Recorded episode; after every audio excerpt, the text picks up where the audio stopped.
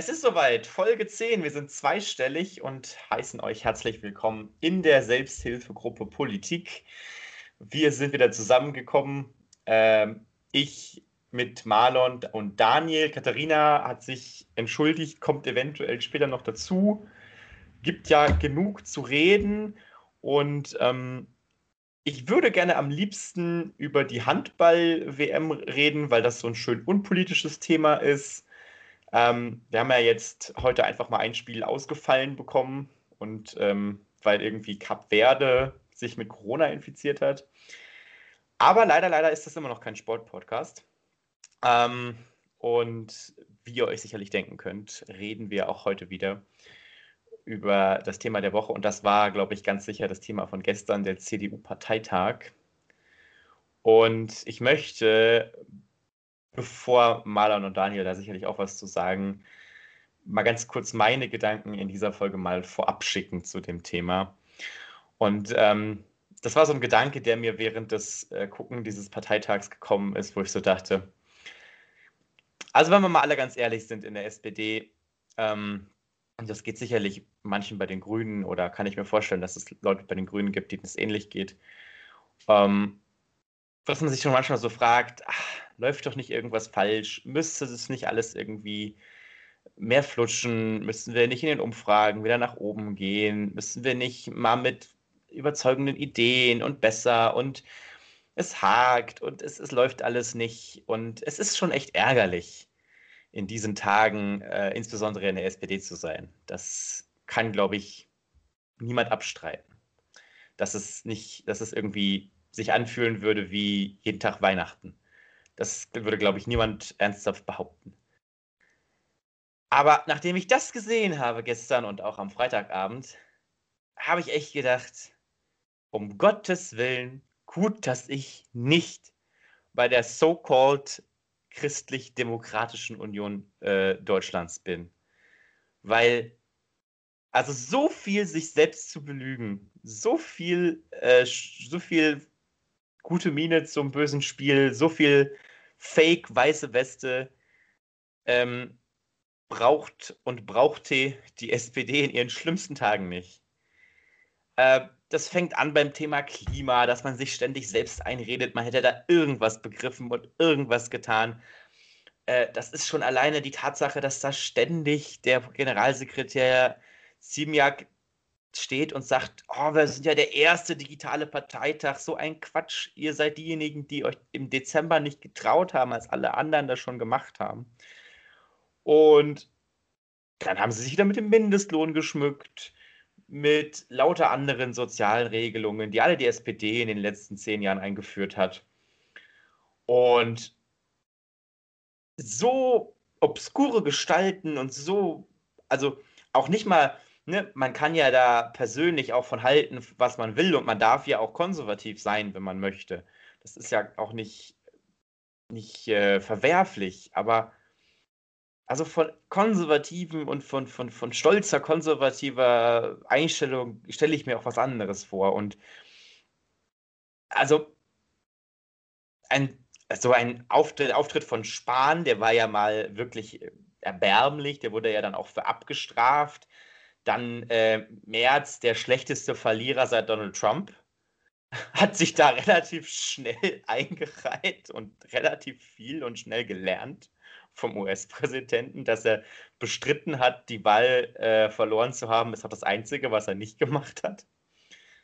Und ähm, da auch am, am, Freitagabend so eine Fake-Show, äh, da alle, alle haben plötzlich AKK ganz so lieb und äh, Merkel erwähnt sie nicht mal mit einem einzigen Wort. Dabei hat Merkel AKK vor drei Jahren auf die Bundesbühne geholt.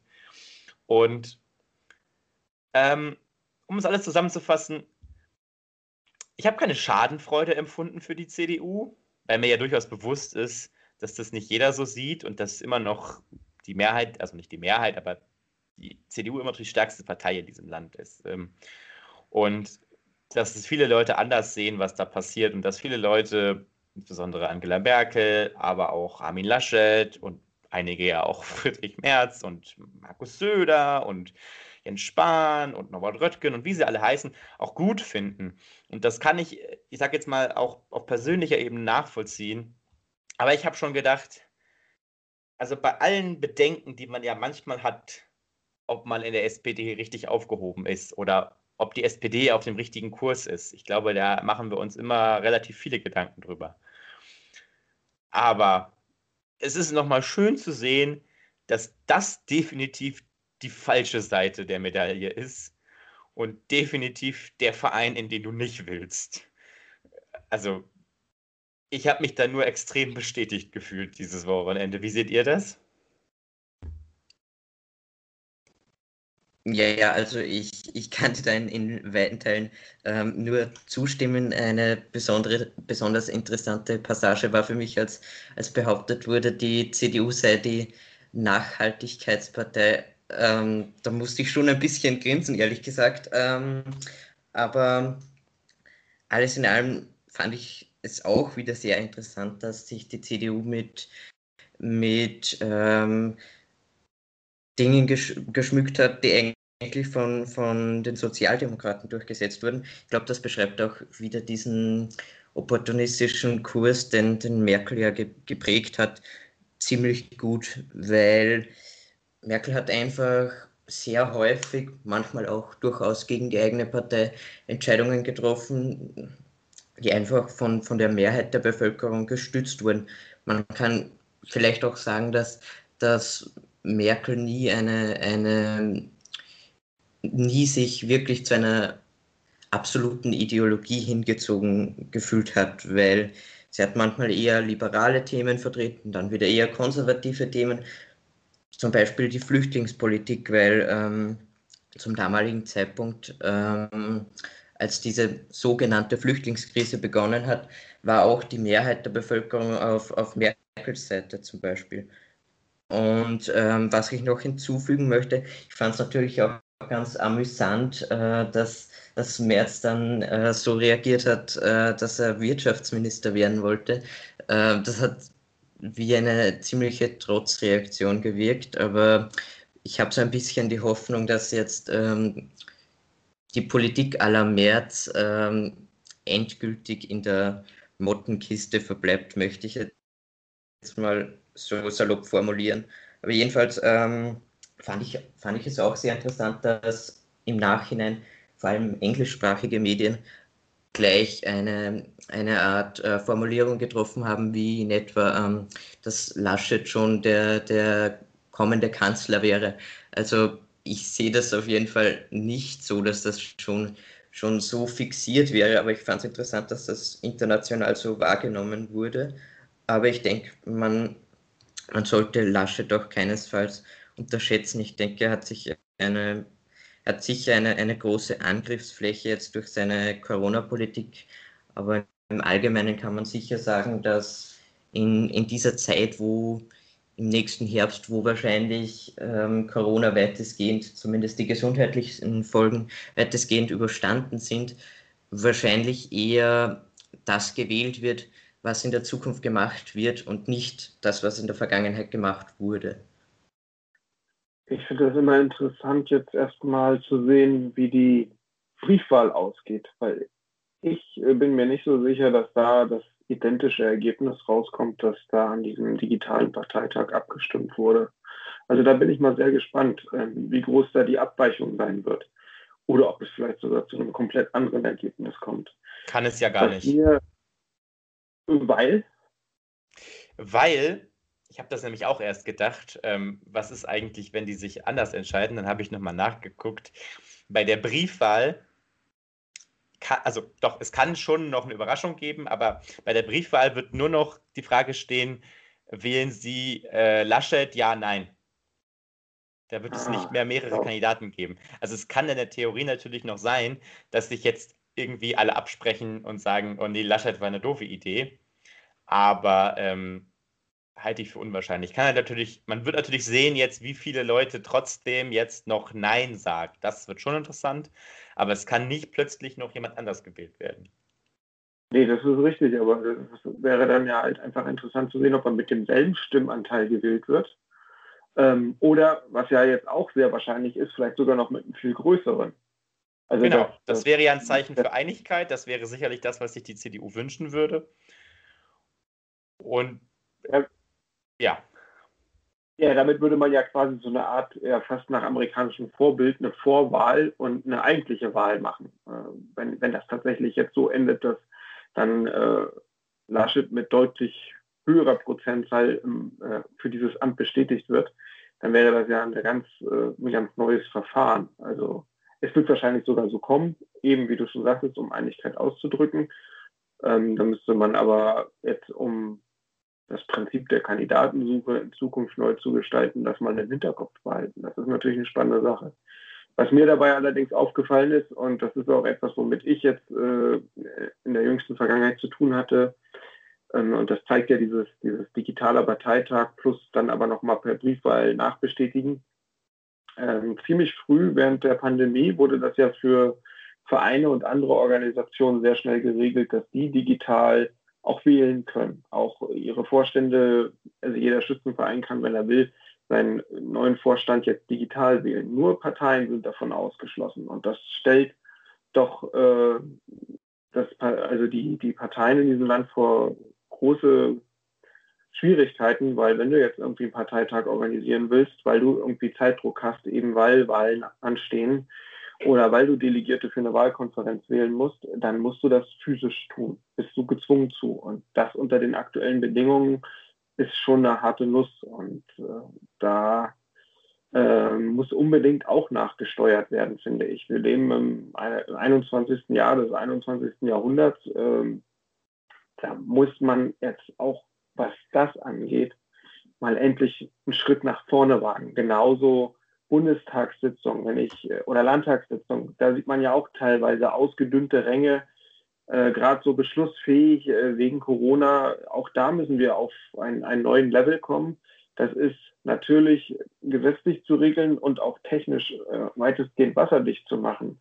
Dennoch äh, politische Arbeit äh, in diesem Jahr und im vergangenen Jahr unter Corona, das war schon teilweise sehr herausfordernd. Und da ist ja jetzt der digitale Parteitag auf jeden Fall in meinen Augen keine dauerhafte Lösung. Da muss eine Verbesserung her.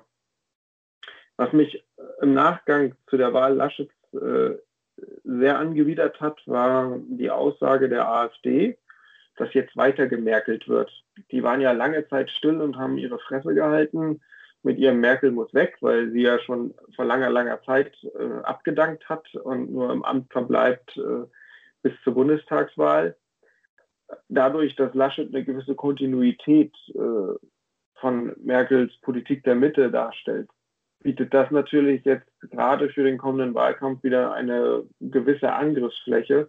Ich hoffe, dass Laschet das da jetzt schafft, sich dann doch mehr von seiner Ziehmutter äh, zu emanzipieren, damit die AfD nicht über diesen Einflugsvektor am Ende vielleicht doch noch gewisse erzkonservative Wählerschaften, die eigentlich März ansprechen wollte, dann wieder auf ihre Seite ziehen kann. Das ist ein Punkt, da hoffe ich sehr, dass die CDU es schafft, sich da neu zu ordnen und das etwas anders nach außen hin darzustellen, weil sonst könnte das doch vielleicht wieder ein paar Prozentpunkte mehr für die AfD bedeuten, wenn sie wieder auf ihre alten Parolen zurückfallen können.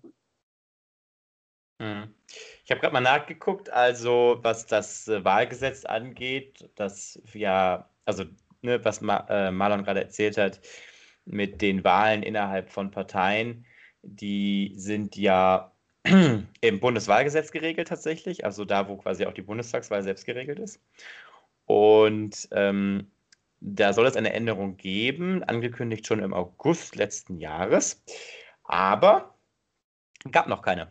Ähm, haben sich irgendwie die zuständigen Ministerien noch nicht äh, richtig dran gesetzt. Es wäre ja in dem Fall zuständig das Innenministerium, geführt von Horst Seehofer, und das Justizministerium, geführt von Genossin Christine Lamprecht. Frage, was da hakt, ähm, weil eigentlich sind ja alle Parteien ob Opposition oder Regierung, darauf angewiesen, dass das jetzt geändert wird, weil alle müssen ja ihre Bundestagswahlkreiskandidaten ähm, aufstellen, jetzt in den nächsten Wochen und Monaten, weil die müssen ja irgendwann auch stehen. Ich weiß nicht genau, wo die Frist liegt, aber das sind ähm, schon relativ frühe Fristen. Also ich glaube, so ein, zwei Monate vorher ist da nichts mehr zu machen. Das muss alles schon bis spätestens äh, ja, nach Ostern oder so irgendwann stehen.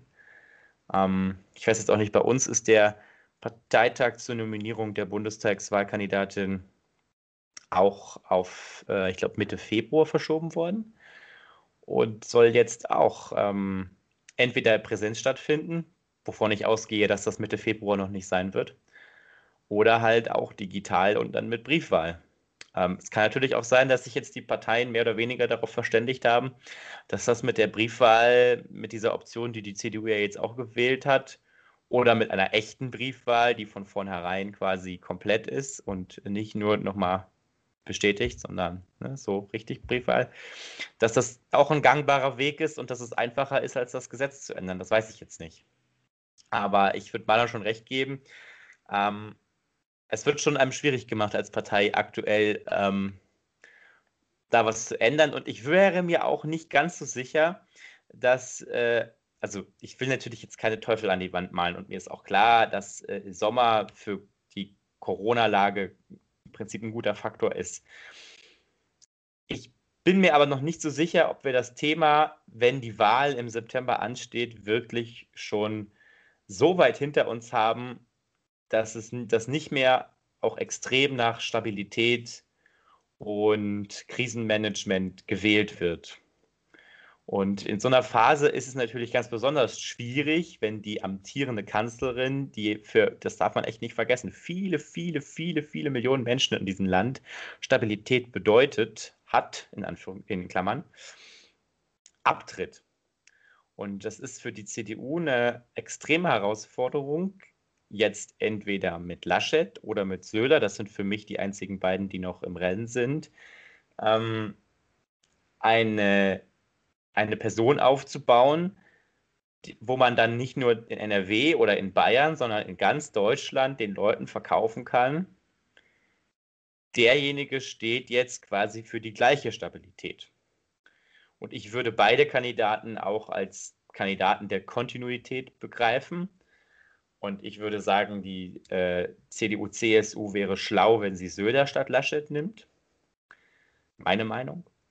Ähm, und ich stimme dir zu, äh, Marlon, Sie müssen jetzt, die AfD muss jetzt quasi ihre Flyer ummalen. Äh, jetzt müsste es in Zukunft dann heißen, äh, Laschet muss weg oder Söder muss weg. Und äh, generell hat es die AfD aber, glaube ich, das darf man nicht unterschätzen, extrem schwer, äh, jetzt in dieser Corona-Zeit in der auch der Fokus jetzt zunehmend auf dem Impfen liegen wird und ähm, Gott weiß, was mit den Mutationen noch alles ist, da Stimmung zu machen. In ihren Kernthemen kann sie eigentlich überhaupt keine Stimmung machen. Und wenn sie das Thema Corona angeht und sich da mehr oder weniger auf die Seite der äh, ja, Nichtdenker stellt, dann hat sie, glaube ich, auch, macht sie auch schwere Fehler. Also sie muss da einen Kurs fahren, der nicht allzu sehr in die absolute Irrsinnsverschwörung geht, wo dann die Leute auch sagen, okay, nee, denen ist auch nicht mehr zu helfen. Und trotzdem versuchen natürlich die Leute aufzufangen, die jetzt von der unzureichenden Corona-Politik der Bundesregierung, und machen wir uns nichts vor, sie ist unzureichend, äh, auffangen, die da enttäuscht sind und auf Narrative anspringen, wie nach dem Motto, naja, die da oben äh, haben das ja immer schon so gemacht und die haben ja immer schon den kleinen Mann vergessen und so weiter und so fort. Solche Narrative wird natürlich die AfD, wenn sie klug ist, versuchen aufzubauen. Aber das hat dann nichts mehr mit dem eigentlichen Rechtsruck der AfD zu tun, den sie ja in den letzten Jahren gemacht hat. Und ich glaube, wenn sie das Thema ähm, Migration versucht zu spielen in diesem Wahlkampf, dann kann sie da, glaube ich, fast nichts draus machen. Also so sehe ich das. Ne? Ja, das, ähm, also die AfD, das sehe ich jetzt auch immer häufiger, hat ja auch Leute offensichtlich vergrault mit ihrer Corona-Politik. Ich meine, wenn man sich ganz früh an das letzte Jahr erinnert, da waren die ja eher auch noch auf der Schiene, äh, die Regierung tut nichts, Corona ist eine Riesengefahr und dann irgendwann, ich weiß gar nicht, im April oder Mai, ist das dann komplett umgeschlagen. Ach, das ist doch keine Pandemie.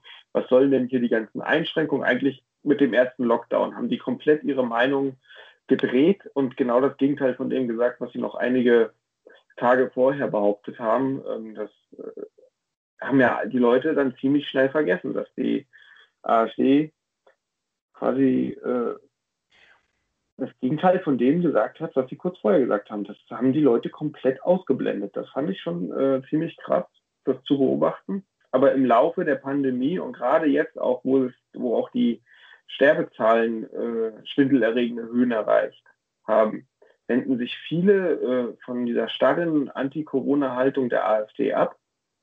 Und äh, gestern in der Tagesschau war da dann auch einer von der AfD, der hat dann auf einmal so pseudosachlich, ja, und wir müssen jetzt mehr testen in den Altenheimen und wir müssen die, die, die ersterben, äh, besonders schützen, aber den Rest lasst mal irgendwie laufen, weil da stirbt ja keiner. Und da, also es ist erstaunlich ruhig um das Thema geworden, mal abgesehen jetzt äh, das letzte Ding mit der Corona-Leine, aber damit sind wir auch relativ schnell auf der Nase gelandet. Und seitdem äh, ist es ruhig und dann schicken sie auch irgendwie Leute aus der zweiten, dritten Reihe jetzt nur noch raus, die da so halbsachlich irgendwas rumwieseln. Aber ansonsten ist da eine unangenehme Stille eingekehrt bei, die, bei dieser. Ich finde die ehrlich gesagt ziemlich angenehm, die Stille. Ja, ich auch, ich auch. Aber diese, diese angenehme Stille äh, macht diese Partei natürlich dann vielleicht doch wieder attraktiv für, für ein paar rechte, rechtskonservative Hardliner. Und da finde ich, darf man die AfD nicht unterschätzen. Die ja, haben es immer wieder geschafft, sich, sich so, na, also jetzt nicht, nicht, nicht jetzt von ihrer Gefahr als, als äh, rechtsextreme Kraft, sondern auch von ihrer Fähigkeit, sich anzupassen, um wieder mehr bürgerliche, das bürgerliche Lager anzapfen zu können ähm, und sich wieder sehr, sehr bürgerlich zu geben, also der, den Schafspelz wieder weiter über den Wolf zu ziehen. Und äh, da sind die Leute dann auch ganz schnell wieder beschwichtigt, die, die schon mal ähm, sich der AfD nahegefühlt haben und dann auch wieder gerne in den Schoß zurückkehren. Auch da muss man jetzt zusehen, dass man dran bleibt, äh, dass man weiter äh, den Scheinwerfer draufhält und zeigt, was da in Wirklichkeit in dieser Partei steckt. Und äh, es muss auch endlich klar ein Beobachtungsfall werden, die Gesamtpartei. Und das spielt natürlich auch eine essentielle Rolle, dass wir diese angenehme Stille spüren, weil die versuchen natürlich um jeden Preis kein Beobachtungsfall zu werden. Aber sie stehen so kurz davor und das muss jetzt durchgezogen werden. Einfach auch, um es allen Bürgern endlich klarzumachen, das ist keine demokratische Partei. Mag zwar sein, dass sie auf demokratischem Weg äh, in verschiedene Parlamente, auch dem Bundestag gewählt wurden, aber dadurch sind sie noch lange nicht legitimiert irgendwas Demokratisches darzustellen. Gleiche Trump. Äh, kommen wir auch zu einem anderen, äh, der auch äh, demokratische Prinzipien, glaube ich, zum Teil nicht ganz verstanden hat. Mm, und zwar auch wieder zurück zum CDU-Parteitag. Friedrich Merz ist der große Verlierer. Hat es euch am Ende doch überrascht, dass er es nicht geschafft hat, diese, die Mehrheit zu bekommen der Delegierten? Er galt ja doch jetzt in den letzten Tagen vor der Wahl, zumindest von dem, was ich gelesen und gesehen habe, als krasser Favorit. Also ich muss sagen, mich hat das überhaupt nicht überrascht. Also ich habe mir schon gedacht, dass, dass entweder Laschet oder, oder Röttgen gewinnt, aber, aber letztendlich war das, das schon ähm, relativ klar ab dem Zeitpunkt, äh, ab dem die, die beiden anderen Kandidaten aufgeholt haben in den, in den Umfragen und dann war es natürlich sowieso ähm, eine Art Selbstverständlichkeit, dass die Mehrheit von, von Röttgen zu Laschet wechselt und insofern hat mich das nicht überrascht und ich glaube, wenn ich mich richtig erinnere, war ja dieses Mal auch der, der Abstand dann in der, in der Stichwahl größer als 2018. Ja, dass, dass die die, äh, also dass in, quasi im zweiten Wahlgang dann die Röttgen-Leute zu äh, Laschet gegangen sind, das war nicht überraschend, das war klar eigentlich. Und es war dann quasi auch schon klar, dass äh, Laschet dann vorne liegt. Aber ich hatte eigentlich, also von den Umfragen, die man zuvor gesehen hatte, sah es ja eher so aus, als ob eher Röttgen das gemäßigte Lager bindet und Laschet eher so ein bisschen unten durch ist bei der, bei, in der CDU und äh, Merz aber trotzdem halt es schafft, äh, immer stärker zu werden und es eben deutlicher schafft. Und das hat mich schon überrascht, dass es letztlich, du hast gesagt, die Marge war am Ende größer als bei AKK, äh, dass Merz das wieder nicht geschafft hat. Und ähm, ich bleibe dabei, ich habe das, da, ich hab das ähm, damals, gestern, äh, direkt gesagt, ähm, er wird nicht jetzt aufgeben. Das glaube ich nicht. Aber ich glaube, dass seine Chancen noch die von ihm angestrebte Position, und die ist Bundeskanzler, machen wir uns nichts vor, zu bekommen, die sind jetzt wirklich minimal geworden, würde ich sagen. Aber ich glaube nicht, dass er noch auf, dass er schon aufgeben wird. Dieser Move mit dem, äh, dass er quasi jetzt schon ins, jetzt schon Peter Altmaier beerben will, Bundeswirtschaftsminister werden will, den hat, glaube ich, keiner so ganz verstanden. Ich weiß nicht, ob einer von euch sich darauf einen Reim machen konnte. Aber es zeigt ja schon, äh, dass er nach wie vor, ja, wie soll man sagen, äh, interessiert ist, wenn man das so sagen kann.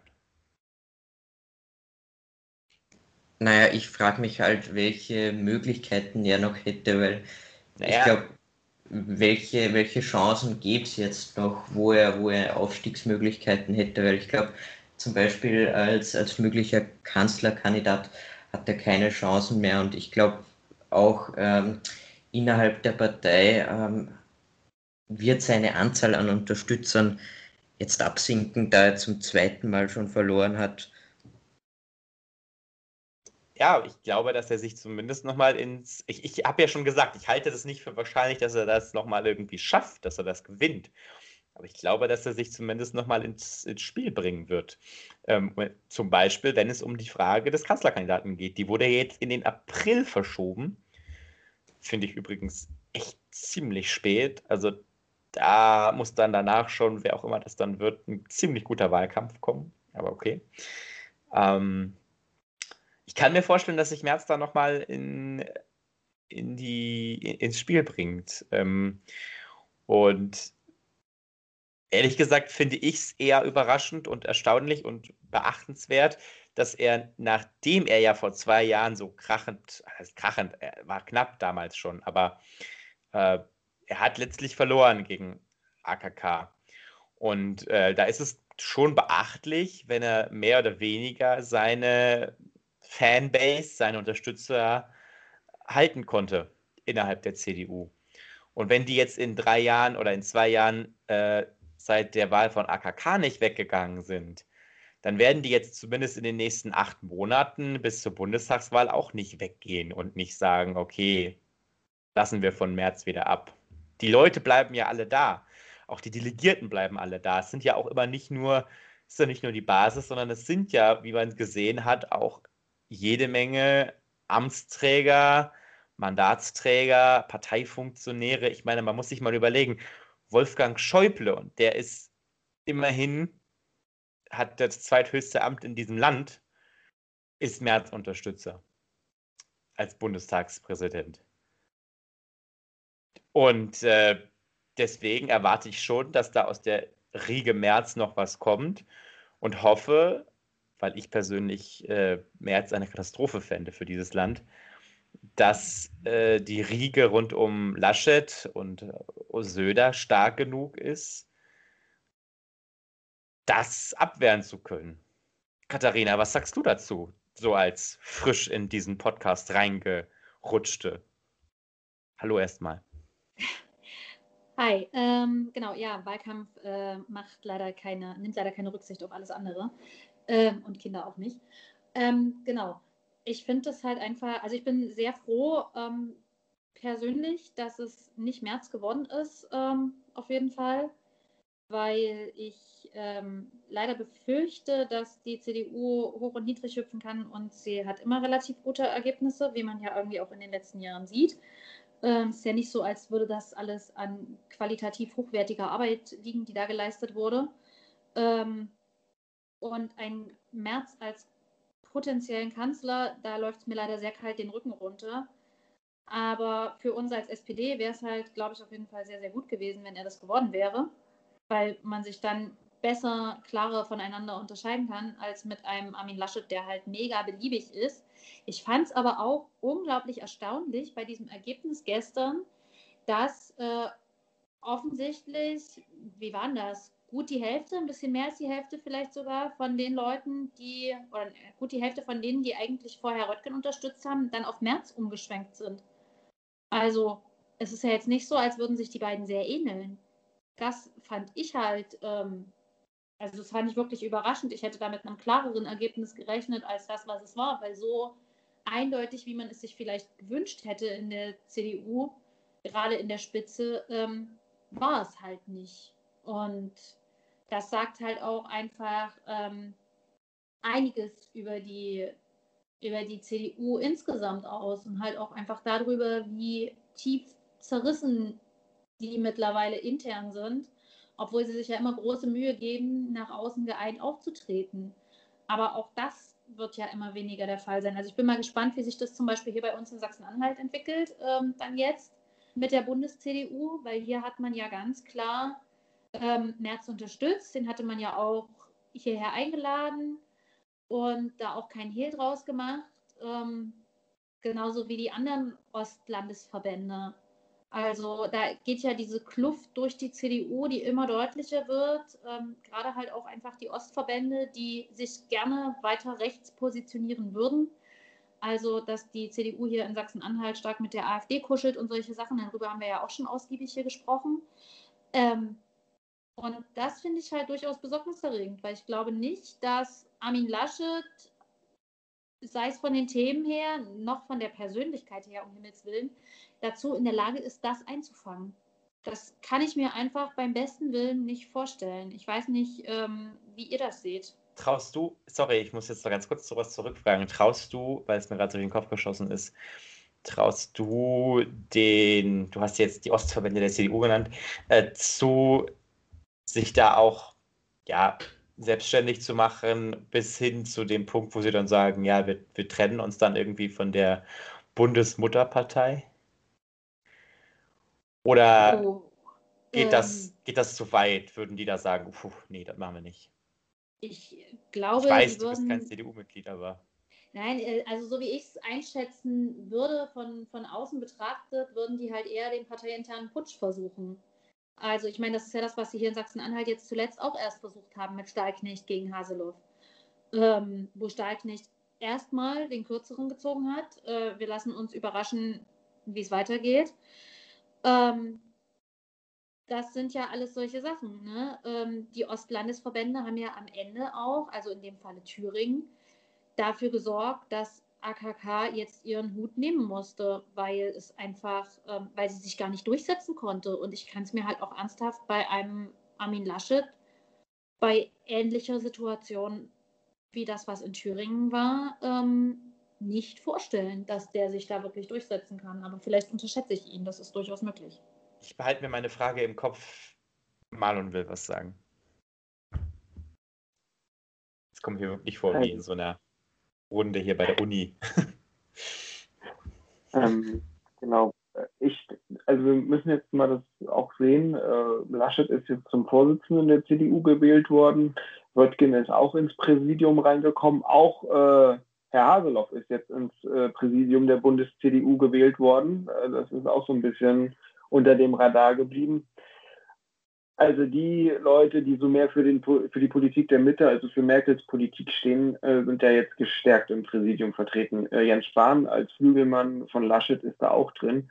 Und die werden mit Sicherheit ihre Position nutzen, um auch da Merz äh, so klein wie möglich zu halten, dass er überhaupt nicht irgendwo äh, sich profilieren kann als möglicher Kanzlerkandidat. Da werden die schon ihre Strippen, die sie in den, äh, in den Fingern halten, so ziehen, dass sie ihm da möglichst große Schwierigkeiten machen. Äh, dennoch äh, glaube ich auch, dass Laschet äh, jetzt kein Selbstläufer-Kanzlerkandidat der CDU ist. Und gerade wenn man das jetzt bei der nächsten Bundestagswahl an der äh, Corona-Politik messen will, da ist dann Söder eher der Punkt, der zum Problem werden könnte. Auf der anderen Seite die CDU, wenn man sagt, ja, die können niedrig oder hoch springen, die bekommen ihre Prozente. Ich äh, bin überzeugt davon, äh, wenn der Merkel-Bonus so richtig aus den Köpfen der Leute raus ist und sie managt nun mal diese Krise aktuell und ist immer noch das Gesicht der CDU, ähm, wenn sie weg ist und so richtig ihren tränenumwobenen Abschied nimmt, wenn es denn so kommt, tränenumwoben, ich glaube, dann wird auch bei vielen CDU-Wählern äh, erstmal klar, was, dass es vorbei ist und dann, dann stehen sie davor und gucken sich an, äh, wen sie da jetzt als Kanzlerkandidaten präsentiert bekommen. Und da werden vielleicht auch einige einfach mal einen Schritt rückwärts gehen. Und dann kann das schon zu einem Einbrechen der äh, Werte bei der CDU führen. Gerade wenn dann noch intern äh, Riesenquerelen um die Kanzlerkandidatur laufen. Wenn jetzt ein Söder von der Flanke angreift und sagt, hier, ich will aber Kanzlerkandidat werden, dem tut das nur gut, weil er dann mit seiner äh, bayerischen äh, ja, Bayern Trust äh, Position da ankommt, das macht ihn in seinem eigenen Bundesland beliebt. Und äh, seine Partei wird voll hinter ihm stehen und er hat nichts zu verlieren. Und wenn dann noch Merz von der anderen Seite frickelt an Laschet, ähm, dann wird die CDU, glaube ich, ganz schön große Probleme kriegen, weil das haben wir ja aus eigener äh, Geschichte gelernt und bei den Grünen hat man es auch äh, gesehen äh, wenn eine Partei zerstritten ist, kriegt die schlechte Ergebnisse, weil eine Partei, die nach außen hin nicht homogen wirkt, die kommt nicht gut an. Und genau auf dieses bezogen passt das nämlich sehr gut, was du am Anfang gesagt hast, was die sich gegenseitig in die Tasche gelogen haben auf diesem Parteitag. Ja, natürlich versuchen die Friede, Freude, Eierkuchen nach außen hin zu präsentieren, weil das der einzige Weg für sie ist, hohe Umfrage oder beziehungsweise hohe Werte bei einer Wahl zu bekommen. Und sobald dieses Friede, Freude, Eierkuchen zu Ende ist, geht es in den Sinkflug. Eine Anmerkung und, und zwei, zwei Fragen. Wobei ich die zweite schon vergessen habe. Nein, die erste Anmerkung, Marlon, März, also für, für Laschet, für Spahn, für Haselhoff, es ist egal, ob die ich sage jetzt mal Anti-Merz-Koalition, nenne ich sie jetzt mal, ob, sie, ob die im Präsidium gestärkt ist oder sonst in irgendeinem Gremium gestärkt ist oder nicht. Merz hat ja gar nicht erst versucht, ins Präsidium zu kommen. Es ist ja der verzweifelte Versuch vielmehr von, von Laschet äh, und Co., Merz ins Präsidium zu holen, irgendwo in irgendein Gremium zu holen, wo er eine messbare Stimmzahl hat, die man dann überstimmen kann und dann hinterher sagen kann, er war dabei, er hat mitentschieden, auch wenn er vielleicht in der Unterzahl dagegen gestimmt hat, aber er war im Gremium, er hat mitentschieden, er muss das dann auch mittragen. Das will ja Merz genau nicht.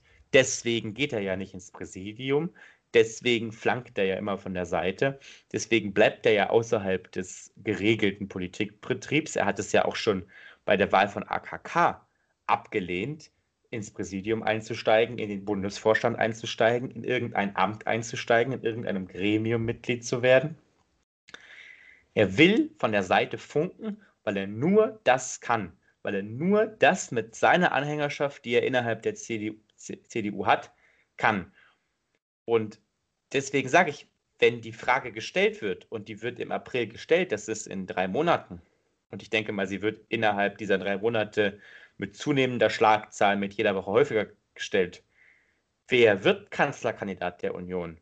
Und das wollen Wählerinnen und Wähler auch wissen, und zwar zeitnah. Dann wird sich Merz vielleicht nicht selber, sondern durch irgendeinen anderen, aber er wird sich nochmal ins Spiel bringen. Davon bin ich überzeugt, das glaube ich. Und ich glaube zum Beispiel auch nicht, dass sich Söder allzu ungeschickt und allzu provokant offensiv selber ins Spiel bringen wird. Er wird nicht sagen, hier, ich will's machen. Das war eine sehr schöne Geste da auf dem Parteitag, wo gefragt wurde, Herr Söder, wo ist denn die CDU-Tasse?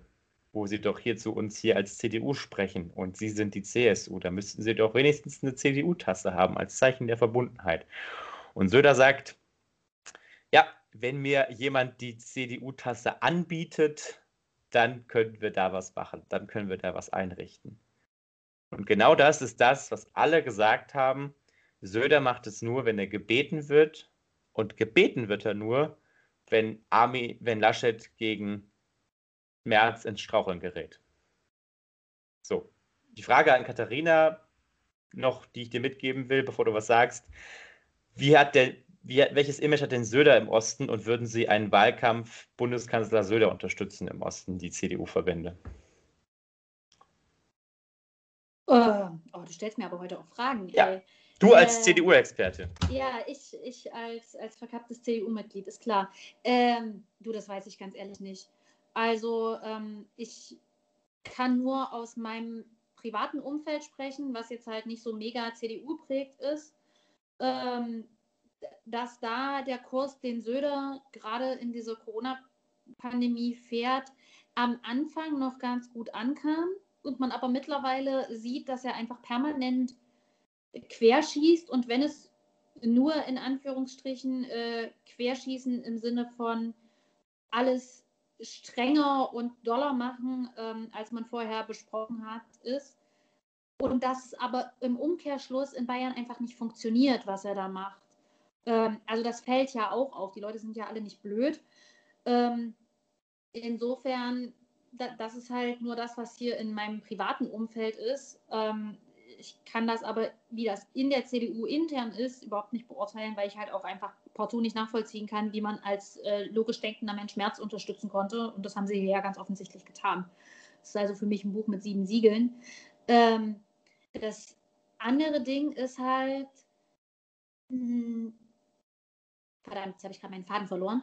Ähm, auf jeden Fall, also dass, dass Haseloff da ins, ähm, ins Präsidium gewählt wurde und so, ja, alles schön und gut. Ähm, jetzt kennen wir das aber halt auch alle ein Stück weit selber. Das eine sind halt die Delegierten auf Parteitagen und das andere ist die Basis. Und das muss nicht immer ein und dasselbe sein. Und ähm, ich weiß halt nur, so wie es sich hier im Land zumindest anfühlt, ist der Rückhalt, den Haseloff in der eigenen Partei hat, mittlerweile echt überschaubar. So, ähm, da gibt es genügend, die an seinem Stuhl sägen und genauso wird es halt auch andersrum kommen, zwangsläufig, also auch auf Bundesebene. Ich kann es mir echt nicht vorstellen, ähm, dass da alle Bock haben, einen Kanzlerkandidaten Laschet mitzutragen. Der Kompromiss könnte noch Spahn sein. Ähm, die Option gibt es ja auch noch. Das wird ja auch immer wieder gemunkelt, dass er sich da in Position bringt. Ähm, wenn er das weiterhin so unglaublich geschickt macht, wie er gestern geschickt versucht hat, Laschet zu unterstützen, ähm, wäre ich persönlich auf jeden Fall sehr dankbar dafür. Ähm, das war ja unglaublich großartig. Das hat er ja mittlerweile auch eingesehen, dass das äh, ein totaler Rohrkrepierer war. Ähm, ja, ansonsten, wenn ich mir jemanden aus der CDU wünschen würde, wäre ich, glaube ich, für Herrn Adams nach gestern. Ich finde, der hat das ja. gut gemacht. Der, hat es, äh, der ist auf jeden Fall der Sieger der Herzen gestern gewesen, auch wenn er zu nichts zur Wahl stand. Er hat auf jeden Fall auch alle überzeugt. Äh, ja, ohne was zu sagen, das muss man auch erstmal schaffen. Also ich meine, ne, Politiker können ja viel reden und dabei trotzdem wenig sagen. Er hat halt gar nicht geredet und trotzdem alle überzeugt. Und sehr viele Fans jetzt. Also von daher, äh, ich meine, er durfte dann danach immerhin sogar bei, bei NTV und überall haben sie ihn da dann noch zu Wort kommen lassen. Echt? Ja, wirklich? Weil, ja, weil alle seine Frage wissen wollten. Dabei war es wohl nur eine Anmerkung, die er bringen wollte. Ähm, ah, ich habe das auch nicht mehr so genau im Kopf. Aber ähm, ja, das wird auf jeden Fall noch spannend, weil, ähm, was Marlon auch gesagt hatte, wenn Merkel weg ist, äh, müssen wir sehen, wie sich das Ganze entwickelt. Und da sage ich euch jetzt mal ganz ehrlich, seitdem ich wählen gehen darf, ist Merkel ähm, unsere Kanzlerin. Also schon ein paar Jahre vorher. Ne? Ähm, wenn ich mich jetzt gerade recht entsinne, ist es seit 2005, da war ich 15. So, das ist mein halbes Leben jetzt halt mal original. Von daher kann ich gar nicht mehr einschätzen, halbwegs objektiv, wie das mit der CDU ohne Merkel laufen würde. Und ich glaube, so geht es halt ganz, ganz vielen. Und von daher, darin besteht definitiv eine Chance. Und ich muss auch ganz ehrlich sagen, wenn ich mir das alles jetzt angucke, was da in der CDU für ein Chaos ist, was auch bei den Grünen äh, gerissen wird zwischen Habeck und äh, Frau Baerborn, bin ich echt dankbar, dass wir uns zeitig festgelegt haben und da jetzt auch mittlerweile ja halbwegs geschlossen dastehen. Ähm, da bin ich echt froh drüber. Äh, Daniel möchte was sagen. Ja, ich möchte nur noch mal äh, den Faktor mit der, mit der Basis hervorheben.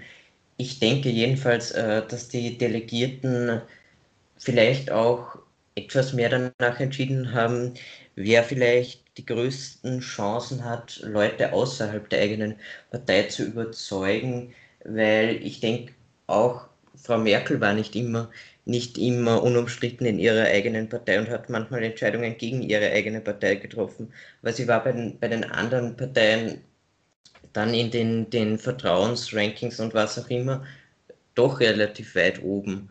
Und ich denke auch, Söder mag auch in der eigenen Partei nicht unumstritten sein, aber jedenfalls ist es bei den Umfragewerten oder Vertrauens, Vertrauensumfragen, äh, was auch immer, wie, wie auch immer, ähm, da, ist, da ist er unangefochten an der Spitze und ich glaube, da kommt ihm so schnell keiner nach.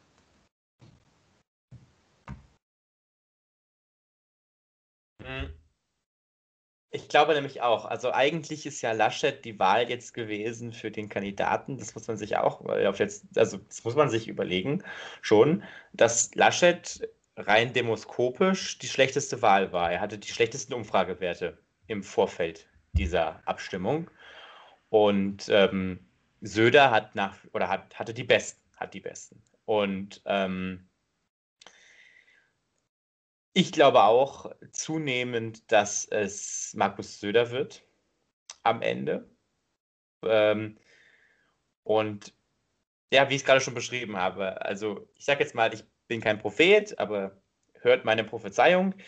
Ähm, Merz wird versuchen, Laschet nochmal zu stürzen. Das wird zu Chaos führen und in diesem Chaos wird irgendjemand Söder fragen.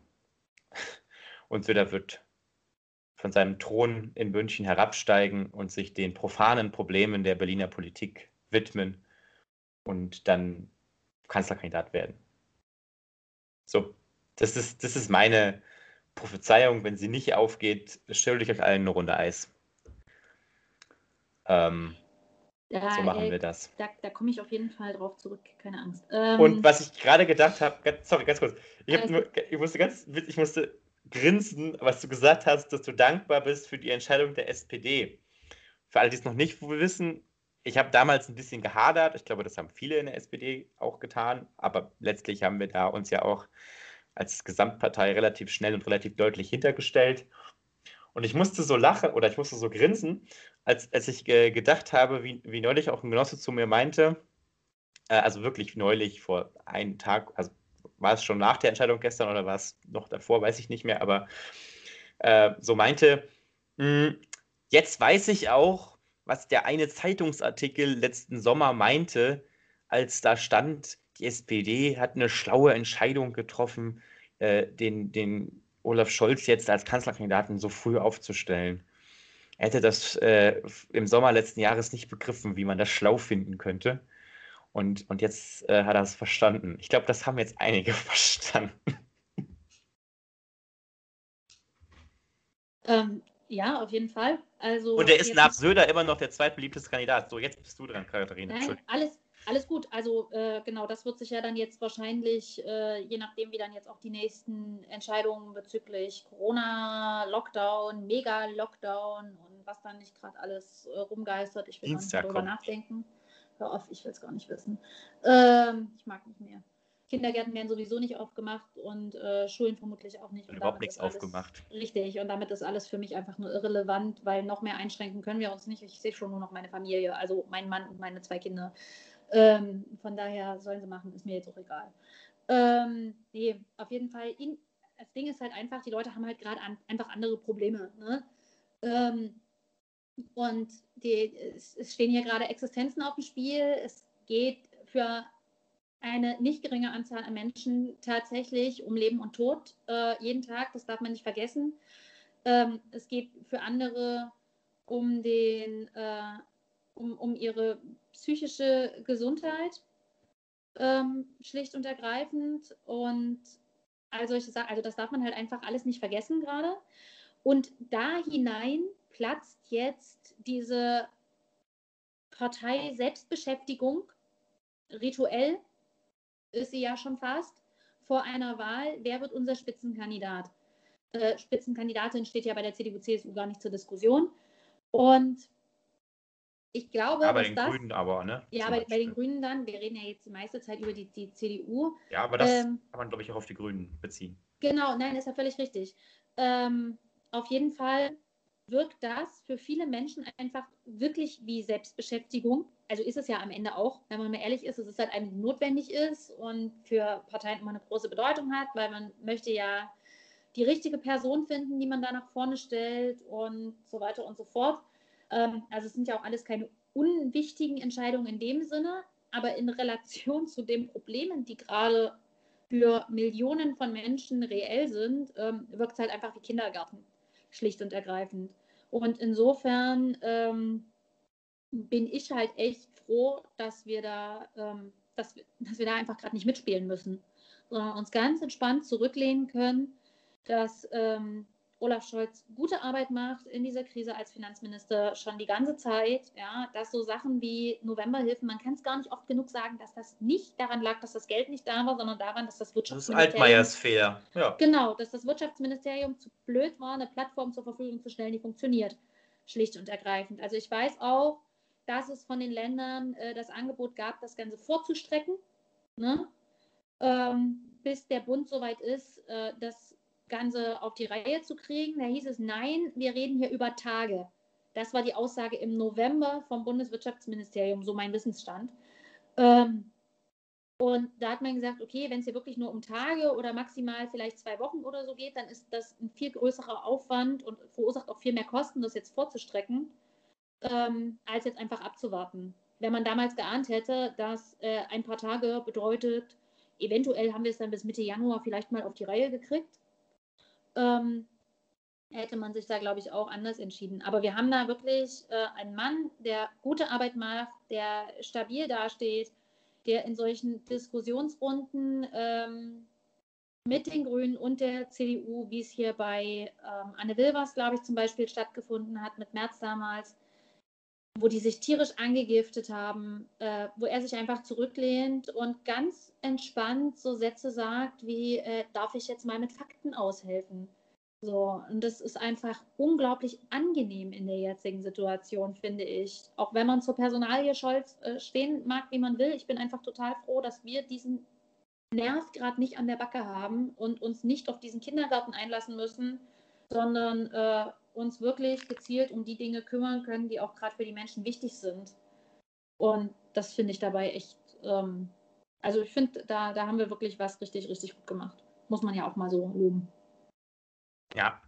Nicht, dass wir jetzt hier noch anfangen mit Eigenlob als Partei. Das äh, steht uns überhaupt nicht gut. Nee, ja, so, so, so ein bisschen wird nee, ja wohl mal erlaubt sein. Ach, Quatsch. Äh, ich nee. weiß, die SPD kann sich viel besser intern zerfleischen als alle anderen, Eben. aber. Und das ist auch ein Fehler, das stimmt schon. Und da darf man jetzt auch nicht von der CDU lernen. Äh, man sollte aber halt auch nicht zu schadenfroh zugucken, weil ähm, letztlich, wenn sowas, wenn, wenn so, ne, kann gut ausgehen für die SPD, wenn sich eine CDU zerfleischt. Es kann aber auch gut ausgehen am Ende für die Grünen und die AfD. So, das, ähm, das ist alles nichts, worüber man grundsätzlich halt froh sein sollte. Ähm, aber ich kann das schon nachvollziehen, das stimmt schon. Äh, dass wir jetzt jedenfalls nicht nochmal uns um Kanzlerkandidatur kümmern müssen, sondern ähm, eigentlich nur noch alles daran setzen müssen, dass nichts mehr schief geht mit der jetzigen Personalentscheidung. Ja, gut. Dann ähm, muss ich schon mal Marlon ähm, stellvertretend verabschieden. Er ist nicht mehr da. Er musste zwischendurch mal schnell los, aber das passt ja. Jetzt haben wir mit drei angefangen. Jetzt können wir mit drei Leuten auch aufhören. Ähm, wir behalten das natürlich im Auge. Äh, April wurde gesagt, ist die Deadline für die Entscheidung. Ich denke mal aber trotzdem, dass das bis dahin auch schon mal sehr spannende Wochen werden, was die ganze Sache da in der CDU angeht. Du willst es nicht hören, Katharina, ne? Dann musst du jetzt die Ohren zuhalten, dass am Dienstag und so, ne? Das hast du gerade schon gesagt, dass das Thema nichts mehr für dich ist. Es ist einfach, ähm, also es, es, tut mir wirklich leid, vielleicht irgendwie mal ganz kurz zwei Sätze dazu. Es ist einfach gerade völlig zerreißend zwischen beginnendem Wahlkampf, Partei-Ehrenämtern, die ja halt einfach gerade nicht ruhen, Stadtrat, der ja auch nicht ruht und im Prinzip ein Ehrenamt ist, neuen Job, den ich vor zwei Wochen angefangen habe, 24-7 Kinderbetreuung ohne die Chance auf Ablösung oder Pause, weil wir einfach keine Familie hier vor Ort haben, ähm, die wir da irgendwie mit ins Boot holen können. Mein Mann, der umschult und jetzt auch im Homeschooling ist und sich irgendwie versucht, seinen, seinen Ausbildungswissen jetzt alleine anzueignen mit äh, Servern, die permanent zusammenbrechen, einer Schulcloud, die nicht funktioniert und ja, nee. Es, und also trotzdem, optimale Bedingungen. Ja, und es wird aber halt einfach ähm, gar kein Gedanke daran verschwendet, weißt du? Ähm, also es ist halt einfach völlig logisch, dass, dass äh, das alles jetzt weiter zubleibt ja, ja. und wir jetzt hier irgendwie weiter bis, und jetzt heißt es halt einfach mal plötzlich und ohne jegliche aktuell absehbare logische Begründung bis nach Ostern ähm, und dann fällt mir halt spontan direkt wieder ein, dass letztes Jahr zuerst die Freizeitparks geöffnet haben, bevor Kitas wieder aufgemacht wurden. Und ähm, ich mich ja, halt. Das muss ja auch sein in den Osterferien. Das kann ja nicht sein. Also in Osterferien sind ja dann die Kindergärten sowieso zu und die Freizeitparks müssen ja dann ihre. Ich meine, gut, Freizeitparks haben ja im, eigentlich im, im Winter keinen Ausfall gehabt, aber ja? Nein, also ich meine, ich weiß ja auch, dass die, dass die Alternative gerade halt einfach nicht zur Diskussion steht, aber es kotzt mich so ultimativ an, ähm, dass wir als, als Familien, die wir ja halt auch. bedacht werden, ja. Das ja, ist, genau. Also ja. Es, denkt halt überhaupt gar keiner drüber nach. Wir haben äh, bei uns im Kindergarten massenhaft Kinder, ähm, die jetzt langsam ins Vorschulalter kommen und immer noch nicht bis zehn zählen können, wo es aber halt auch einfach zu Hause keinen interessiert. Ja, ähm, was mit denen jetzt passiert, darüber reden wir halt einfach irgendwie nicht. Und wenn du sowas ansprichst, dann wirst du direkt, mir wurde letztens vorgeworfen, ich will Lehrer töten, um Himmels Willen. Ich will natürlich keine Lehrer töten. Aber ich finde, wir müssen doch mal irgendwie darüber reden können, was wir hiermit gerade für Folgen verursachen und wie wir die wieder in den Griff kriegen wollen. Und das passiert halt einfach nicht. Wir haben das gefälligst alles so hinzunehmen und da habe ich keinen Bock mehr drauf. Möchte mich gerade nicht mehr mit befassen. Da, nö. nö, da lerne ich jetzt mal von meinem Zweijährigen, da werde ich bockig. Okay. Nice. Daniel, weißt du das, der nochmal über, über die Inauguration reden wollte am Mittwoch? Tja. Hm. Das ist ähm, offensichtlich der Charme einer Live-Aufzeichnung. Kann man auch nicht live aufzeichnen? Nicht wirklich, ne? Ich glaube nicht. ähm, das war, war das nicht, ich, ich bin gerade äh, irgendwie die ganze Zeit anderweitig beschäftigt. Das war doch irgendwie gestern oder so, wo die vor dem Kapitol einen Typen mit Schusswaffen und über 500 ja, ja, Munition festgenommen haben. Sie haben einen festgenommen vom Kapitol, genau. Oh. Aber ich habe mir auch sagen lassen, Washington DC gleicht ja inzwischen auch Fort Knox. Und ähm, ist ja extrem abgesichert und durchge, ja, durchsetzt, fast schon, kann man fast schon sagen, ähm, mit äh, Sicherheitskräften. Ja, ja es, es, hat auch irgendwie wieder ein, ein bisschen, bisschen an die, die Szene damals erinnert, als, als ähm, diese, diese drei einzelnen Polizisten vor dem, vor dem Reichstagsgebäude gestanden sind und, und alleine sich gegen die, diese Corona-Leugner verteidigen mussten. bin ich mir nicht sicher, ob Daniel den Rest unserer Unterhaltung mitbekommen hat oder ob er jetzt für sich geredet hat, weil du warst kurz weg. Äh, ich habe euch zumindest am Schluss gehört. Ah, okay, gut. Sehr gut. gut. Immerhin. Ähm, ja, am, ja. Am, am, Mittwoch geht's los. Ähm, Mittwochabend 18 Uhr beginnt die Amtseinführung des 46. US-Präsidenten.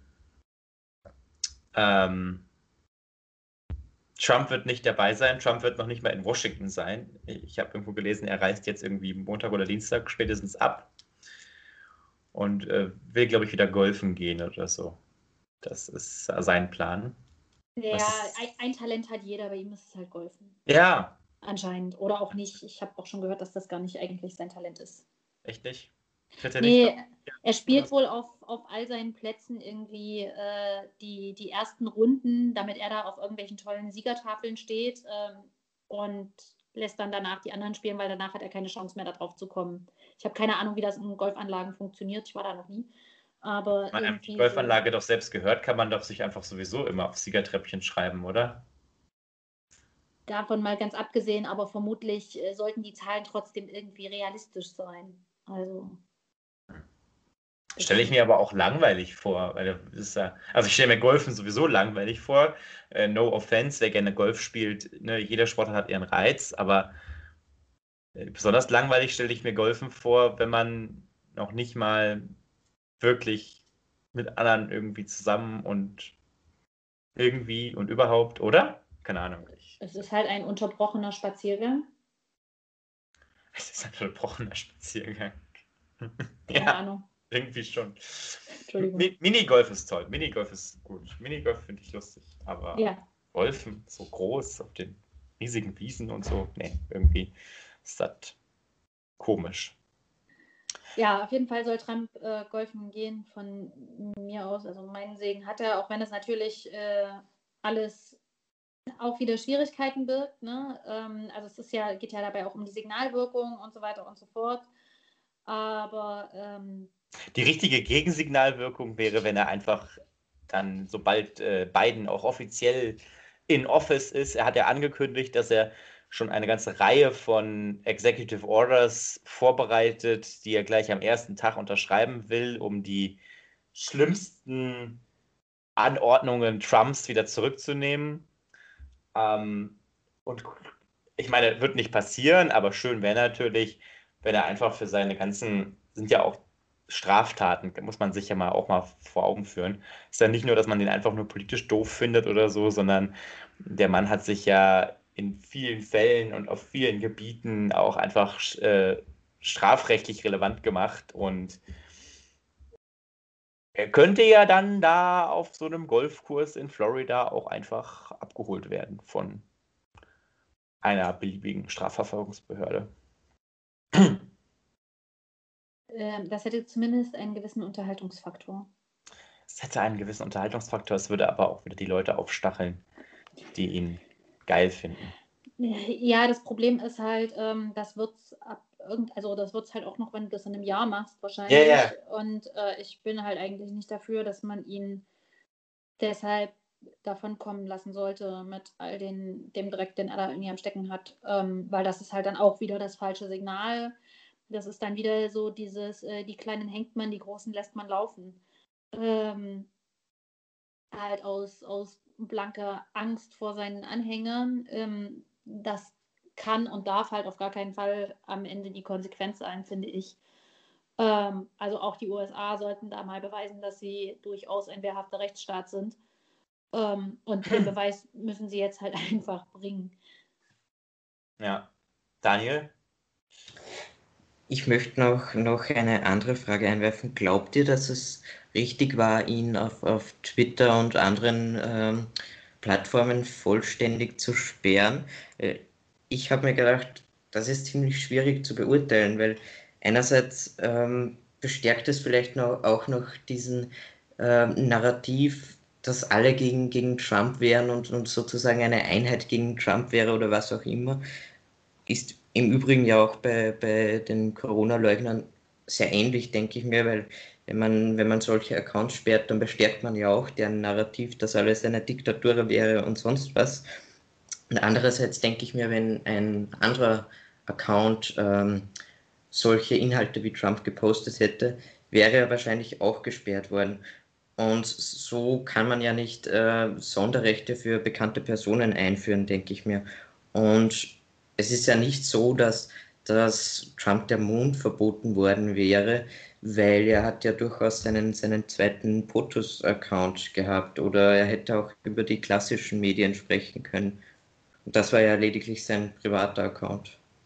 Auf Twitter jedenfalls. Ähm, also ich bin da eigentlich der Meinung, dass das komplett in Ordnung war von, von Twitter. Also wenn wir uns ähm, Twitter halt einfach mal als, als Raum vorstellen, dann ähm, haben, Also haben die da halt einfach das Hausrecht in gewisser Weise. Ähm, und das haben sie durchgesetzt. Wenn du in irgendeinen Supermarkt gehst und dort klaust, bekommst du dort auch Hausverbot, weil du hast dich nicht an die Regeln gehalten, die dort gelten. Und die Regel ist, man klaut dort nicht. Ähm, ne? Wenn Kinder sich halt irgendwie in, eine, in einer Gruppe nicht benehmen und da halt anfangen irgendwie zu hauen und zu beißen, dann werden die da auch rausgenommen und bekommen ihre Auszeit oder wie auch immer. Und es gab, also es gibt klare Regeln auf Twitter. Ähm, er hat sich an die mehrfach nicht gehalten. Zum Schluss sah sich Twitter dazu gezwungen, ich glaube, so ziemlich jeden Beitrag, den er gepostet hat, wenn es halt nicht gerade war, ich gehe gerade golfen, ähm, damit zu kennzeichnen, dass da äh, die Unwahrheit verbreitet wird. Also das war ja auch keine Option mehr auf Dauer. Und ich denke, man hätte dem Ganzen vielleicht schon viel früher den Stecker ziehen müssen. Das war jetzt halt einfach, also ich glaube, alles danach wäre ein Stück weit auch unverantwortlich gewesen. Und du kannst ja nicht permanent, nur weil die sich in einer Tour zu Opfern hochstilisieren, ähm, denen alles durchgehen lassen, nur damit sie sich nicht weiter zu Opfern hochstilisieren können. Also, ne, ich für meinen Teil vergleiche das dann halt immer sehr gerne mit der Kindererziehung. Ich habe gerade einen Zweijährigen in der Bock- und Trotzphase. Ähm, das heißt, ich kann eigentlich prinzipiell nur alles falsch machen, weil er ist eh mit nichts zufrieden. Ich muss aber meine klare Linie durchziehen, damit er an irgendeinem Punkt bemerkt, äh, okay, es nützt nichts, ganz egal, was ich hier mache, ähm, die wird eh nicht weich.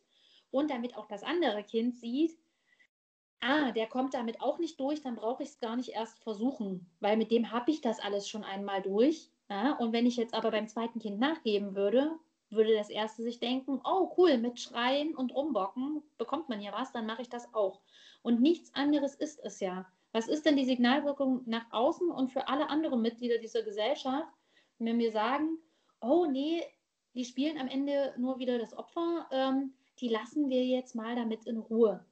Das geht halt einfach nicht. Es gibt Regeln, an die hat sich jeder zu halten. Die gelten für alle gleichermaßen. Wenn sie sich danach gerne heulend auf den Boden schmeißen wollen, sollen sie es machen. So, aber bitte leise heulen. Echt.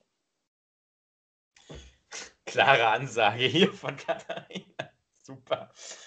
Äh, ja, was soll ich da mit meiner Antwort noch machen? Ich bin da. Also erstens doch, es gibt Sonderrechte, zum Beispiel in den Twitter-Guidelines für Staatsoberhäupter. Kann man sich mal angucken. Staatsbehaupter dürfen auf Twitter mehr als alle anderen. Das ist so. Also wenn ihr mal das Bedürfnis hattet, auf Twitter irgendwen zu beleidigen oder irgendwas zu machen, was gegen die Twitter-Richtlinien verstößt, werdet einfach Staatsoberhaupt. Kann ich empfehlen. Ähm, und ansonsten, nicht leichter als das. Nicht leichter als das, sieht man ja. Ähm, und ansonsten, ja, Twitter, privates Unternehmen die dürfen erstmal aktuell, ich, ich, ich würde das gerne trennen, ich würde gerne sagen, also es gibt einen Zustand jetzt und es gibt einen, worüber man sich mehr Gedanken machen sollte, wie es sein sollte. Und der Zustand jetzt ist halt, dass äh, Haus, Hausrecht oder eben Richtlinien man hat als äh, Plattform und der immer das Argument äh, gibt, naja, jemand macht eine Plattform auf und an dessen Regeln muss sich dann gehalten werden. Und wenn irgendjemand nicht einverstanden ist, dann kann er ja eine neue Plattform aufmachen oder auf eine andere Plattform gehen, die es schon gibt und die andere Regeln hat. Und das wird ja auch gemacht. Und ähm, dann gibt, geht es in die Metaebene, ja, dann gehen die Leute zu einer anderen Plattform und dann fangen eben die Dienstleister hinter der Plattform, also die Leute sind ja zu Parler gegangen dann, ja, und dann haben Google und Apple angefangen oder haben halt Parler dann aus dem App Store genommen und Amazon hat Parler quasi die Serverkapazitäten weggenommen. Also das ist ja so eine Metageschichte, ja, das geht ja immer weiter. Ne? Dann wird halt gesagt, ja, Amazon nimmt dir halt den Server weg, wenn du irgendwie ein rechtes Netzwerk aufbauen willst, musst dir halt entweder einen eigenen Server anbauen oder einen Dienstleister finden, der dir einen Server bietet dafür. Äh, und das ist ja halt so ein ewiger Teufelskreislauf und wo man immer sagen kann, naja, es gilt halt privates Recht. Wer auf seiner Plattform das oder das nicht dulden will, der duldet das halt nicht und sperrt das halt dann. Und auf der anderen Seite gibt es das Interesse am öffentlichen Diskurs. Und ich glaube, das ist schon eine Debatte, die man sich, die in der Zukunft aufgemacht werden muss und die aber einfach aufgrund der Reichweite des Internets international aufgemacht werden muss, weil es überhaupt nichts bringt, wenn wir dafür nationale Lösungen finden, weil wir national überhaupt nichts durchsetzen können in den Strukturen, in denen sich das Internet in diesem Bereich darstellt. Und deswegen, man muss sich darüber Gedanken machen, wie sollte es sein, sollte es wirklich möglich sein, dass sich ein Privatunternehmen mit Privatinteressen überlegt, wann sperre ich was und wann nicht. Ne, über die Frage hinweg ne, oder über die Frage hinaus natürlich, dass sowieso strafbare Sachen, ja, also Dinge, die auch nicht in der Zeitung stehen dürfen oder äh, sonst wo öffentlich zugänglich, die, die dürfen auch nicht im Internet stehen. Das muss sowieso schon mal klar sein. Das ist die erste rote Linie, die wir auch heute schon ziehen müssen. Und dann müssen wir uns fragen, welche Linien dürfen dann noch private Unternehmen mit privaten Interessen äh, ziehen. Ich bin der Meinung, sie dürfen durchaus Linien ziehen. Es muss aber schon einen Mechanismus geben, der dafür sorgt, dass öffentlicher Diskurs stattfinden kann ähm, und nicht einfach willkürlich. Hätte ja zum Beispiel auch sein können, dass die Twitter-Leute Trump toll finden und alle sperren, die das Gegenteil von ihm behaupten. So. Ähm, und das äh, fänden wir dann auch scheiße so. Und deswegen sage ich, also es muss schon noch eine Lösung gefunden werden. Ich habe die nicht in der Schublade, tut mir leid. Aber was Katharina gesagt hat, stimmt im, Prinzip, im Grundprinzip auch. Ähm, letztlich muss das Recht für alle gelten und man handelt sich nur Probleme ein, wenn man Sonderbehandlungen einführt und deswegen bin ich auf jeden Fall dafür, dass alles, was in Trumps Amtszeit passiert wird, aufgearbeitet, aufgesetzt, aufgedröselt wird. Ähm, und der Umgang von sozialen Medien mit solchen Leuten und mit solchen Fällen, den müssen wir dann in Zukunft nochmal üben. Weil das war alles in allem wirklich nicht optimal. Das muss man schon sagen, ja. Ähm, ja, also das, äh, das auf jeden Fall. Ähm, optimal ist da eher weniger gelaufen. Ähm, Ansonsten stimme ich dir zu, die Sache mit dem, mit dem öffentlichen Diskurs. Ähm, das Ding ist ja aber, was du jetzt gesagt hast, dass es ja auch hätte sein können, dass äh, Twitter ähm, Trump toll findet und alle anderen sperrt. Also ganz so einfach ist es zumindest meiner Meinung nach nicht, beziehungsweise nur bis zu einem gewissen Punkt. Äh, nämlich, wer sich halt einfach wiederholt nicht an die Regeln hält, der fliegt. Ja, ja, an die Twitter-eigengemachten Regeln.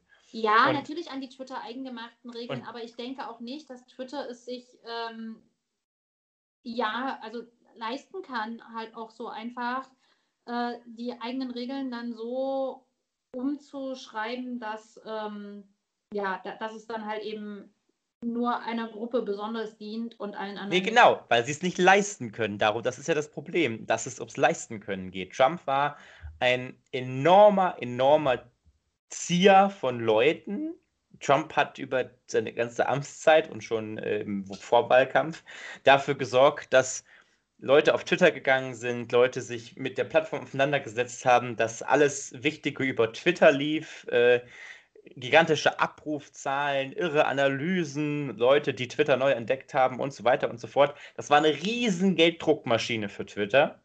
Und jetzt, wo sich abzeichnet, dass das vorbei ist, und dass Trump eher Probleme macht, auch in finanzieller Hinsicht, da wird er abgestoßen. Und das darf halt nicht sein, sondern es muss so sein, Trump wird dann abgestoßen, wenn er sich nicht an die Richtlinien hält. Und das ist eigentlich schon vor zwei oder drei Jahren passiert, ja. Ähm, also ich meinte jetzt mit leisten können im Sinne von, wenn die das Ganze jetzt anfangen würden, so umzuschreiben, die Regeln, dass sie nur noch einer Gruppe dienen, dann äh, würde es, glaube ich, eine massive Abwanderung von, von Twitter geben. Ja, ja, genau, das meine ich ja auch, ja. Genau, aber halt nicht, also dass, dass man Trump so lange hat gewähren lassen, finde ich ähm, auch mindestens fragwürdig. Also ja, aber das äh, denke ich auch, werden wir hier jetzt heute nicht abschließend klären können. Daniel, möchtest du das Schlusswort haben? Ja, ich, ich fand es jetzt, ich kann nur noch mal sagen, ich fand es ja ganz interessant, jetzt äh, letztlich hier die, die Rolle von, von Twitter zu bewerten, wie, wie Twitter sozusagen ein bisschen zwischen den Stühlen äh, steht, kann man ja fast sagen. Aber ansonsten möchte ich nichts hinzufügen. Okay. Also Daniel verabschiedet sich mit, er möchte nichts hinzufügen. Ich verabschiede mich mit einem vielen Dank, dass ihr zugehört habt. Wir haben ein bisschen überzogen. Eigentlich ist ja so die Stunde unsere Zielmarke, aber wenn es läuft, dann läuft es halt.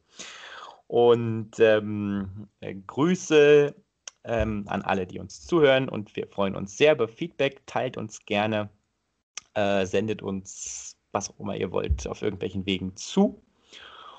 Und dann hoffe ich, dass wir uns nächste Woche wieder hören in der Selbsthilfegruppe Politik und schauen, wohin sich der Globus bis dahin gedreht hat.